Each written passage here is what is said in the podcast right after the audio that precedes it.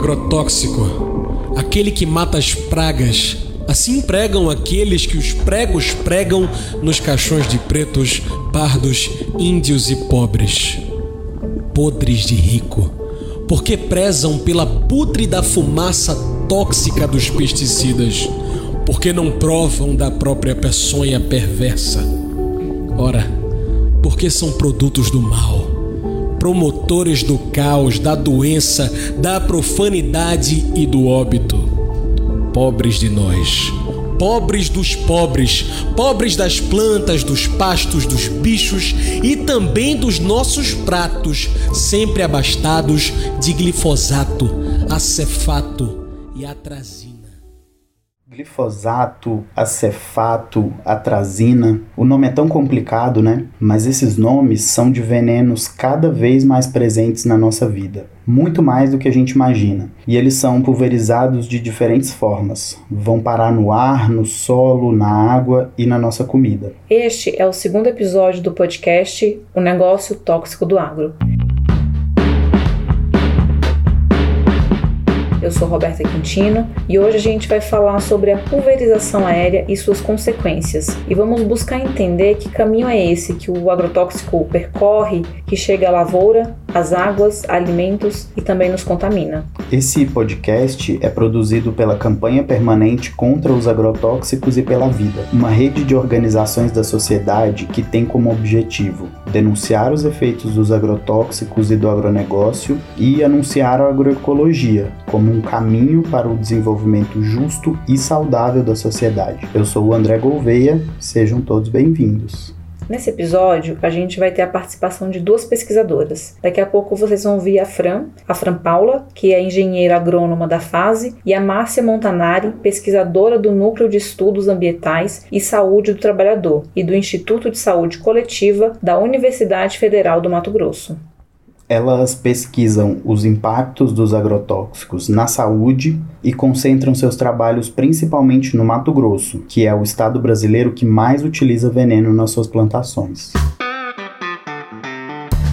No episódio anterior desse podcast, a gente contou o caso em que um avião despejou agrotóxicos em cima de uma escola, no horário do intervalo, enquanto as crianças brincavam no pátio da escola. Se você ainda não ouviu o primeiro episódio, corre lá para ouvir. Esse é um dos muitos relatos de despejo de agrotóxicos sobre comunidades e escolas. Há relatos de agricultores que perderam toda sua produção de alimentos depois desses aviões passarem derramando veneno. Em todos esses casos, as comunidades e escolas são vizinhas de monocultivos, que são aqueles grandes espaços de terra onde se planta uma coisa só. Na maioria das vezes, é soja, milho, cana ou algodão para exportar para outros países. Os fazendeiros, eles usam aviões adaptados para uso agrícola, que pulverizam agrotóxicos sobre as lavouras. A questão é que esse agrotóxico não fica só nas plantações da lavoura. De acordo com dados da Embrapa, quase 20% do veneno manejado através da pulverização aérea é dispersado para áreas fora da região da aplicação. Outros 50% são retidos pelo solo e apenas 32% alcançam efetivamente as plantas da área de aplicação. E existe aí um processo chamado lixiviação, que é quando as águas das chuvas correm por essas plantações cheias de veneno e penetram no solo até chegar no lençol freático, que acaba sendo contaminado. Além disso, essa enxurrada de água da chuva e veneno também escorre para os córregos e rios.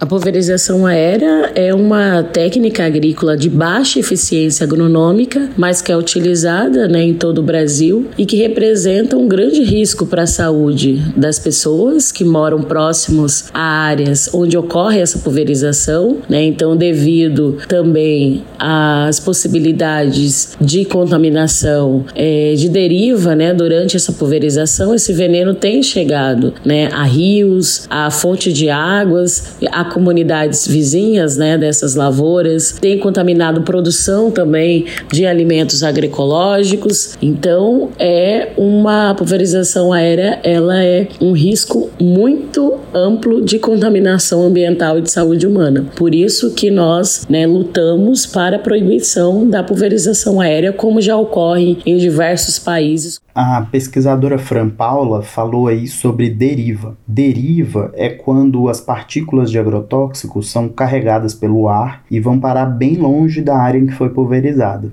Dependendo das condições do vento, essas partículas atingem muito mais o ambiente em volta do que a própria lavoura, e isso representa um risco muito grande. Em 2020, o Ministério da Agricultura publicou uma instrução normativa que alterou as regras que definem uma distância mínima de pulverização aérea. A regra autorizou o uso de aeronaves agrícolas muito próximas de casas e rios. Diminuiu, por exemplo, a distância para 250 metros de casas, cidades e vilas, 15 metros de mananciais de água. Um limite que já era perigoso se tornou criminoso.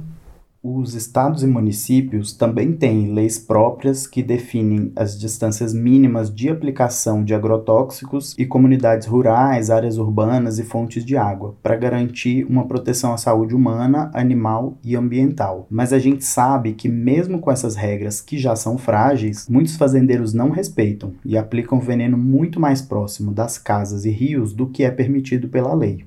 No Brasil existem leis que regulamentam o uso de agrotóxicos, né? É, e as suas diversas formas de aplicação, seja terrestre ou seja aérea. É, nos municípios, estados também têm leis próprias, né? Que estabelecem distâncias mínimas da aplicação desses agrotóxicos de comunidades rurais, né? Da casa das pessoas, de ruas, de escolas, de fontes de águas que precisam ser cumpridas e que precisam garantir, de fato, a proteção proteção da saúde humana e ambiental. Foi diante desse cenário que a FASE, em parceria com a Universidade Federal do Mato Grosso, divulgou um relatório com dados alarmantes sobre a vulnerabilidade de comunidades rurais expostas aos agrotóxicos em quatro comunidades de Poconé, Cáceres e Mirassol do Oeste. O avanço da fronteira agrícola na região trouxe como consequência o aumento no número de denúncias envolvendo a deriva de pulverização aérea, como, por exemplo, a comunidade quilombola Jejum, que em fevereiro de 2021 foi atingida por uma poeira tóxica, oriunda da aplicação de um secante de soja da lavoura vizinha da comunidade, que resultou na intoxicação aguda em aproximadamente 15 pessoas, incluindo um bebê de seis meses. Eles manifestaram sintomas como vômito, dor de cabeça, diarreia e tontura.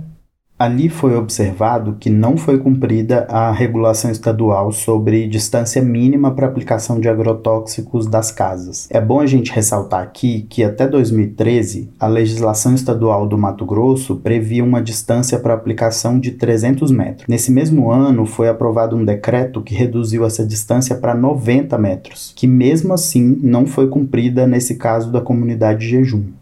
Os pesquisadores coletaram água da chuva, dos rios, poços artesianos, caixas d'água das escolas rurais e tanques de peixe. Essas amostras de água foram analisadas num laboratório credenciado e o resultado ele apresentou 10 tipos diferentes de agrotóxicos, entre eles fungicidas, inseticidas e herbicidas. Desses 10, 5 deles têm seu uso proibido na União Europeia, na Suíça, Austrália e Canadá, por serem altamente tóxicos à saúde humana. Nós detectamos resíduos né, é, na água da chuva, na água dos poços artesianos, nas águas de rio, em todos os locais de coleta, resíduos de produtos químicos como atrazina, imidacoprido, 2,4-D, fipronil, tebuconazol, clomazone, tiabencard, o picloram e o carbendazim. Foram esses agrotóxicos que nós encontramos, né, é, em diferentes faixas, né, de detecção. E o que a gente discute é que, assim, todos esses agrotóxicos são utilizados nas lavouras do entorno, né, então muitos deles são usados nas lavouras de soja ou nas lavouras de cana de açúcar, que são as culturas de maior volume é, no entorno dessa, dessas comunidades. Os herbicidas, né, sobretudo a atrazina e 2,4-D, além do inseticida imidacloprido e o fungicida carbendazim, eles destacam-se pelo seu potencial mutagênico e carcinogênico, estão associados, segundo a, a, a literatura científica, né, a diversos casos de cânceres, câncer de mama, ovários, próstata, câncer de testículos, esôfago, estômago, leucemias, linfomas, além de aumento da incidência também de cânceres infanto juvenis. Além desses que a professora Márcia falou, outros agrotóxicos encontrados na água estão associados a doenças neurodegenerativas e psiquiátricas, além de depressão, distúrbio no desenvolvimento cognitivo, ansiedade, irritabilidade e até o aumento dos casos de violência. Enfim, são diversos os processos de adoecimento que têm relação com a exposição de agrotóxicos. A mobilização dessas comunidades rurais, quilombolas e indígenas lá do Mato Grosso, e também das organizações que constroem a campanha permanente contra os agrotóxicos, foi fundamental. Todo esse material resultou numa denúncia junto ao Ministério Público Estadual e Federal, que desdobrou em pesquisas investigativas, que alertaram para um problema generalizado em todo o estado, não apenas nas quatro comunidades analisadas inicialmente. O que, para gente, é uma situação que não é específica dessas comunidades, mas de todas as comunidades no estado de Mato Grosso que estão sendo pulverizadas diariamente devido ao avanço do agronegócio sobre os seus territórios. Então, essa denúncia, ela desdobrou um processo intenso de mobilização local, mas também a nível de estado, junto também com agentes aí a nível do município, do estado, ligados aos órgãos, né, de responsáveis pela regulamentação de agrotóxicos no Mato Grosso. É, infelizmente, é uma situação preocupante considerando né, o adoecimento das pessoas e também do próprio bioma pantanal devido à utilização de agrotóxicos. Essa mobilização coletiva que a Fran Paula cita gerou alguns frutos. O processo resultou num termo de ajustamento de conduta ao fazendeiro que aplicou o veneno, vizinha de uma comunidade quilombola de Poconé. O fazendeiro também teve que pagar uma multa, que durante o processo a comunidade propôs que financiasse um projeto de apoio à agroecologia, que era para reverter pelo menos em parte os danos causados aos territórios quilombolas da região. É importante a gente entender o caminho da pesquisa na comunidade até a responsabilização dos fazendeiros. O agronegócio saiu passando a boiada, como disse o então ministro do Meio Ambiente durante uma reunião ministerial lá no governo Bolsonaro. Passar a boiada significa, no caso do agronegócio, expulsar as populações do campo, quilombolas e indígenas, para expandir os plantios da monocultura, aumentar o desmatamento e os garimpos ilegais. O agronegócio ele não combina né, com o sócio biodiversidade. É um modelo de produção à base de monocultivo, de exploração desenfreada dos bens naturais, do solo, das águas. Aqui no Pantanal, o avanço do agronegócio sobre o bioma, sobre os territórios camponeses, de comunidades tradicionais, quilombolas e pantaneiras, tem colocado em risco a rica biodiversidade existente né, no nosso bioma, com contaminação dos peixes, contaminação das águas, expulsão das pessoas pessoas dos seus territórios. É, o agronegócio contribui também para o esvaziamento né, do campo, esvaziamento né, dessas comunidades, à medida que impossibilita os modos de vida dessas comunidades tradicionais, as suas relações né, com é, a natureza, contribui para a perda da biodiversidade, que regula todo o equilíbrio né, do Pantanal. Como a gente falou antes, as legislações que regulam o uso de agrotóxicos são muito frágeis. Cada estado e cada município tem suas próprias normas e, por muitas vezes, os órgãos que legislam sobre o tema estão contaminados pelo agronegócio, que contamina a nossa comida. Mas a gente destaca aqui também as ações de resistência, que têm se espalhado cada vez mais. O Ceará foi o primeiro estado brasileiro a adotar uma lei que proíbe a pulverização aérea em todo o seu território. A lei ganhou o nome de Zé Maria do Tomé. Mas antes de falar mais sobre a lei, nós vamos falar sobre quem foi o Zé Maria do Tomé, esse mártir na luta contra os agrotóxicos no Ceará. Ele enfrentou os efeitos do veneno de perto. Sua filha teve problemas de saúde, os animais criados pela família morreram e a água da sua comunidade foi contaminada. Zé Maria do Tomé morava na Chapada do Apodi, que fica no leste do Ceará, quase na divisa com o Rio Grande do Norte. Ele era um agricultor que se revoltou contra a prática de pulverização aérea, característica da região que também é marcada pela expansão da grilagem de terra e ampliação da monocultura frutífera. O Zé Maria ele fez várias denúncias sobre as consequências do uso de agrotóxicos, principalmente quando é jogado pelos aviões. Ele organizava debates sobre saúde na comunidade e assim conseguiu mobilizar entidades, vários movimentos populares e universidades na luta contra o uso de veneno lá na região. Através de muita luta, em novembro de 2009, a Câmara Municipal de Limoeiro do Norte, que é a cidade que o Zé Maria morava, promulgou uma lei que proibia a pulverização aérea no município. Foi a primeira cidade brasileira a criar uma legislação específica sobre esse tema. Reação violenta do agronegócio se concretizou seis meses depois. No dia 21 de abril de 2010, o agricultor Zé Maria do Tomé foi vítima de uma emboscada perto da sua casa e foi assassinado com 21 tiros pelas costas, a queima-roupa. Uma semana depois do crime, a lei municipal que proibia a pulverização aérea foi revogada.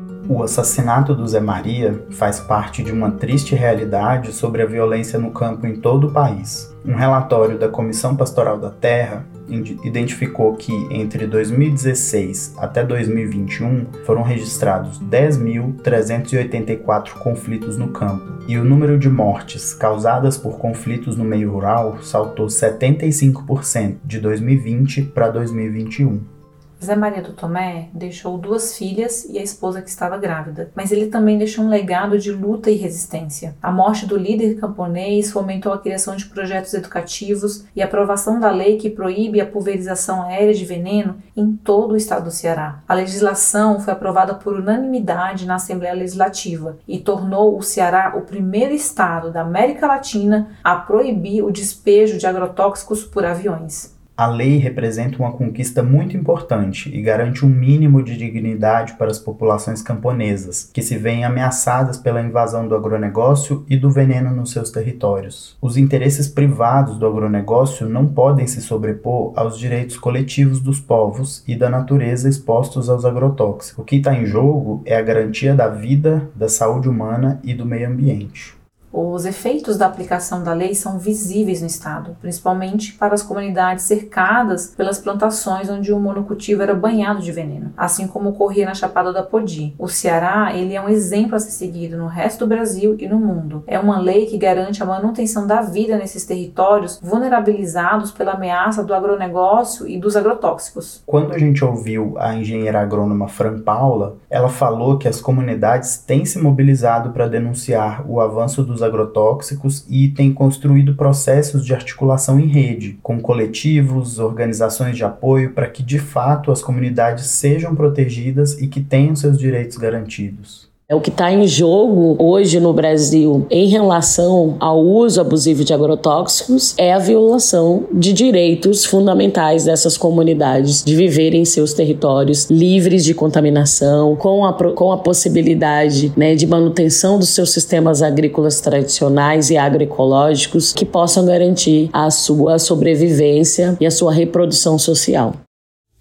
Apesar da morte, profetizo Prego que se propague a agroecologia, a prosa dos povos no campo e na cidade, que se promova a sustentabilidade, a ancestralidade em cada semente de progenitores e progenitoras, filhos e filhas do passado, do presente e do porvir.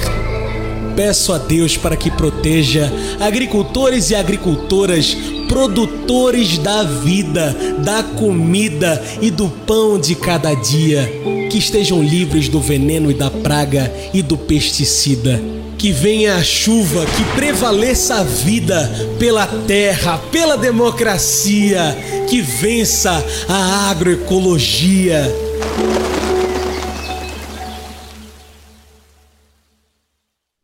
Esse poema que você escutou agora e lá no início desse episódio é de autoria do radialista João Lucas e faz parte dos trabalhos do Centro Sabiá. Esse poema ele ajuda a gente a refletir sobre o modelo de agricultura que a gente quer. E nós queremos comida sem veneno, água sem agrotóxico e corpos sem venenos. E nós queremos comida sem veneno, água sem agrotóxicos e corpos sem doenças. Para isso, é preciso frear o processo de destruição ambiental, transformar o modelo produtivo baseado em monocultura envenenada e adotar um projeto de desenvolvimento com estímulo à agrobiodiversidade nas plantações, promovendo aos povos do campo o acesso à terra e aos recursos materiais, técnicos e financeiros para a recuperação dos nossos solos e rios, e gerar as condições para alimentar toda a população.